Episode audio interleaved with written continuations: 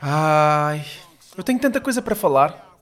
Eu vou tentar claramente ter algum critério para não me habilitar a parecer o Benfica a escolher avançados avulso no mercado. Em primeiro lugar, dizer-vos que esperámos duas semanas. Número 1, um, porque marcação cerrada não é sempre, até o Bruno Alves faz uma pausa de vez em quando. E número 2, como motivo ausente, fiz jus à célebre frase de Marco Fortes de que de manhã está-se bem na caminha. Sobre a jornada 3, pouca coisa a dizer. O relevado do Marítimo foi interdito. Continuo sem perceber o motivo, tanta gente aí a queixar-se de volta de hortas para cultivar.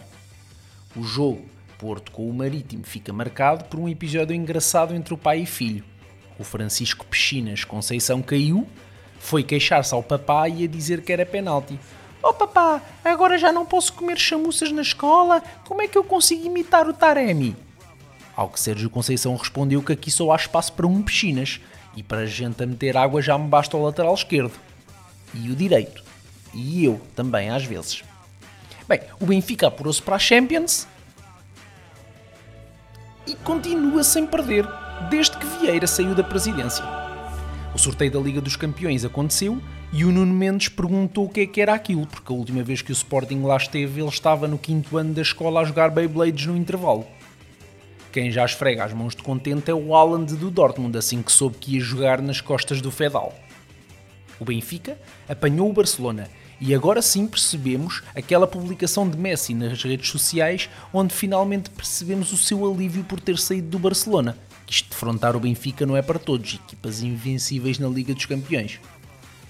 Sobre a jornada 4, o Sporting volta a não vencer em Famalicão e o Ruben Amorim já começou a ver a vida andar para trás. Inclusive mandou um mail à UEFA a perguntar se é possível não participar na Liga dos Campeões.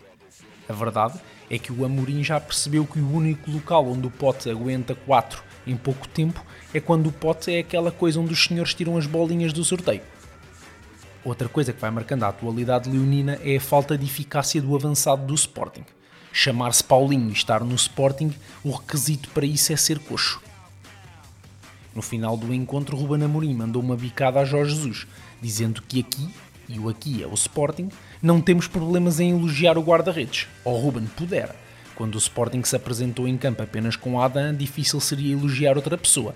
Só te sobrava para aí o cortador de relva do estádio do Famalicão. Vamos ver se um dia os políticos vão ter a tua coragem e fazer o mesmo, que é elogiar o vice-almirante Gouveia e Melo e esquecer as paupérrimas exibições da velhota da DGS e dos ministros que politizaram isto tudo. É que também no combate à pandemia tivemos uma avançada centro a tirar ao lado, dizendo que a pandemia nunca chegaria a Portugal. No jogo do Porto, vitória fácil para os azuis e brancos frente a um Aroca que jogou sem o guarda-redes Braga. Isto porque todos sabemos que se Braga joga, o Porto raramente ganha. O Benfica venceu e o futebol tem coisas engraçadas.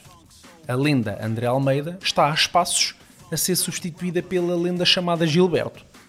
Há fenómenos engraçadíssimos no futebol e em Portugal, no que toca a tornar laterais direitos lendas, upa-upa. Desde que o secretário jogou no Real Madrid e o Beto quase foi transferido para o Real Madrid durante 156 mercados de verão, agora o Benfica. No entanto, deixa um exercício de memória aos benfiquistas. Quem já teve na sua lateral direita Rojas Dudic ou com o novo Patrick, Corchia, Douglas, Luís Felipe, jamais poderá ousar colocar Gilberto no patamar de lenda.